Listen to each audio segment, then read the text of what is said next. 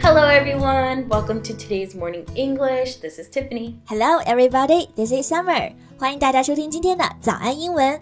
So, I love it when we talk about idioms. I just think they are so fun to use in conversations. Sam, idiom 指的就是习语，在英语表达中啊特别重要， 而且呢，有些习语还特别有意思。Today, let's talk about some new idioms that we use with the words hot and cold so our listeners can spice up their language and have fun when they speak English. 那我们今天就来讲一讲包含 cold 和 hot 这两个单词的一些习语。今天冷热交替的笔记也都为大家整理好了，欢迎大家到微信搜索“早安英文”，私信回复“加油”两个字来领取我们的文字版笔记。Let's start with the idioms that have the word hot in them. Okay, well, summer, not me, but the season summer is around the corner and it's probably going to be very hot. Although my name is Summer, I don't like the heat. Really? But probably, yeah. I'm not ready for it to be super hot just yet. Super hot is equal to hot as hell.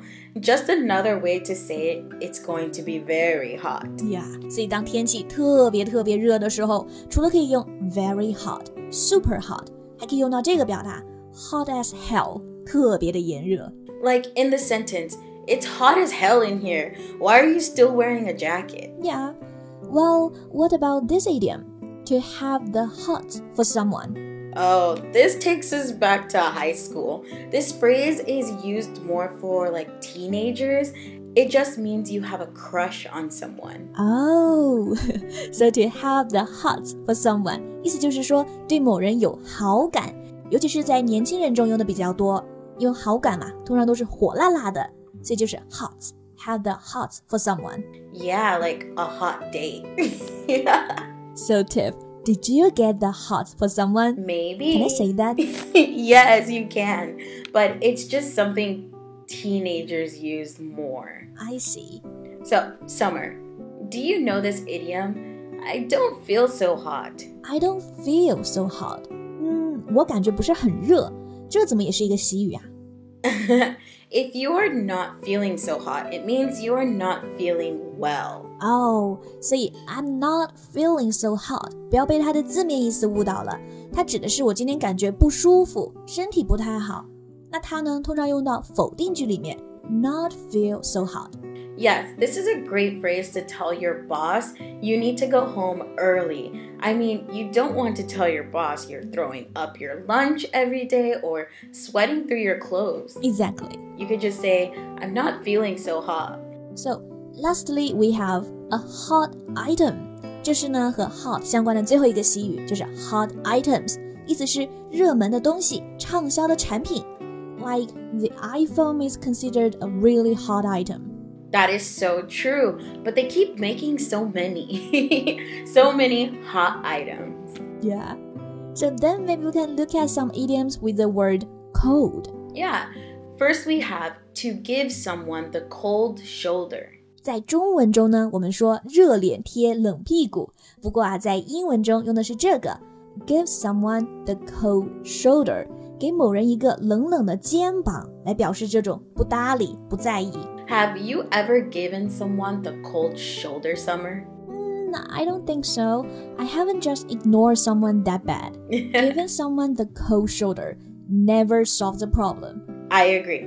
Don't ignore someone or it just makes things worse. Yeah. Then what else do we have? Oh, do you know this one? To be out cold. be out cold. Yeah，指的呢就是睡得没意识了，或者呢就是睡得特别特别的沉。 Yes, usually after work, I like to just be out cold as soon as possible. Sam, to get just really good sleep. Yes. Oh, what about to be left out in the cold? 哎，这个看字面意思应该能猜出来。